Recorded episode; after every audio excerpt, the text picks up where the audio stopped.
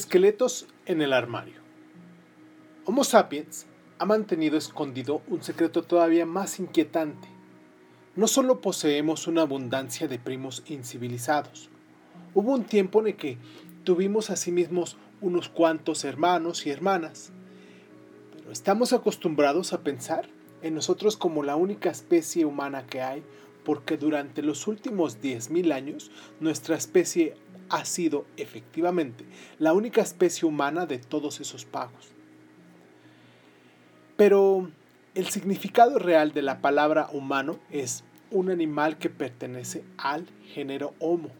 Y hubo otras muchas especies de este género además del Homo sapiens.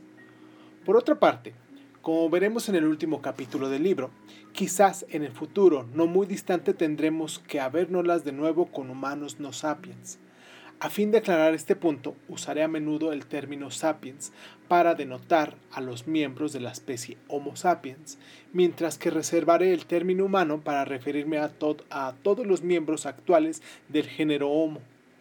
Los humanos evolucionaron por primera vez en África Oriental hace unos 2.5 millones de años, a partir de un género anterior de simios llamado Australopithecus, que significa simio austral. Hace unos dos mil millones de años, algunos de estos hombres y mujeres arcaicos dejaron su tierra natal para desplazarse a través de las extensas áreas del norte de África, Europa y Asia e instalarse en ellas, puesto que la supervivencia en los bosques nevados de la Europa septentrional requería rasgos diferentes de los necesarios para permanecer vivo en las vaporosas junglas de Indonesia las poblaciones humanas evolucionando en direcciones diferentes. El resultado fueron varias especies distintas, y en cada una de las cuales los científicos han asignado un pomposo nombre en latín. Los humanos en Europa y Asia Occidental evolucionaron como Homo neanderthalis, hombre del valle del Nearden, a los que de manera popular se hace referencia simplemente como neardentales. Los neardentales más corpulentos y musculosos que nosotros, sapiens, estaban bien adaptados al clima frío de la Eurasia occidental de la época de las glaciaciones. Las regiones más orientales de Asia estaban pobladas por Homo erectus, hombre ergido, que sobrevivió ahí durante más de dos millones de años, lo que hace de ella la especie humana más duradera de todas. Es improbable que este récord sea batido incluso por nuestra propia especie. Es dudoso que Homo sapiens esté aquí todavía dentro de mil años, de manera que dos millones de años quedan realmente fuera de nuestras posibilidades. En la isla de Java, en Indonesia, vivió Homo Soloensis, el hombre del Valle del Solo, que estaba adaptado a la vida en los trópicos. En otra isla de Indonesia, la pequeña isla de Flores, los humanos arcaicos experimentaron un proceso de enanismo. Los humanos llegaron por primera vez a Flores cuando el nivel del mar era excepcionalmente bajo y, la, y a la isla era fácilmente accesible desde el continente. Cuando el nivel del mar subió de nuevo, algunas personas quedaron atrapadas en la isla y era muy pobre en recursos. Las personas grandes que necesitan mucha comida fueron las primeras en morir. Los individuos más pequeños sobrevivieron mucho mejor. A lo largo de generaciones, las gentes de flores se convirtieron en enanos. Los individuos de esta especie única, que los científicos conocen como Homo florensis alcanzaban una altura máxima de solo un metro y no, pensaban, y no pesaban más de 25 kilogramos. No obstante, eran capaces de producir utensilios de piedra e incluso ocasionalmente consiguieron capturar algunos de los elefantes de la isla. Aunque, para ser justo, los elefantes eran asimismo una especie enana.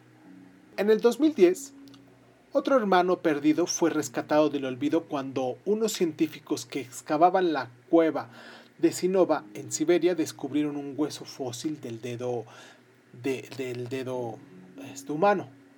El análisis genético demostró que el dedo pertenecía a una especie previamente desconocida que fue bautizada como Homo decinova. ¿Quién sabe cuántos otros parientes nuestros perdidos esperan a ser descubiertos en otras cuevas, en otras islas y en otros climas? Mientras estos humanos evolucionaban en Europa y Asia, la evolución en África Oriental no se detuvo. La cuna de la humanidad continuó formando numerosas especies nuevas, como Homo rudolfenis, hombre del lago Rodolfo, Homo ergaster, hombre trabajador, y finalmente nuestra propia especie, a la que de manera inmodesta bautizamos como Homo sapiens, hombre sabio. Los miembros de algunas de estas especies eran grandes y otros eran enanos. Algunos eran cazadores temibles y otros apacibles recolectores de plantas. Algunos vivieron solos en una única isla mientras que muchos vagaban por continentes enteros. Pero todos pertenecían al género Homo.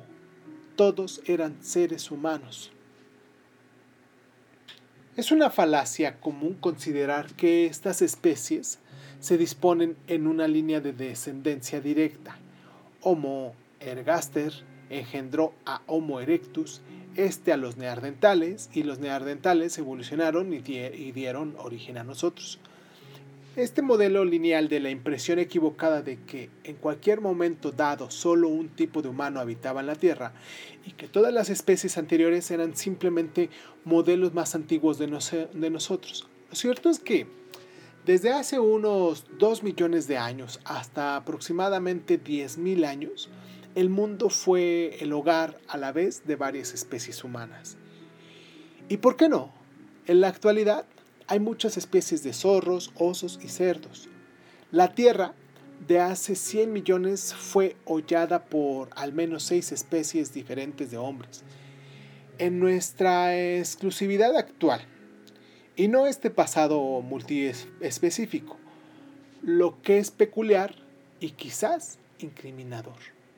Como veremos en breve, los sapiens tenemos buenas razones para reprimir el recuerdo de nuestros hermanos.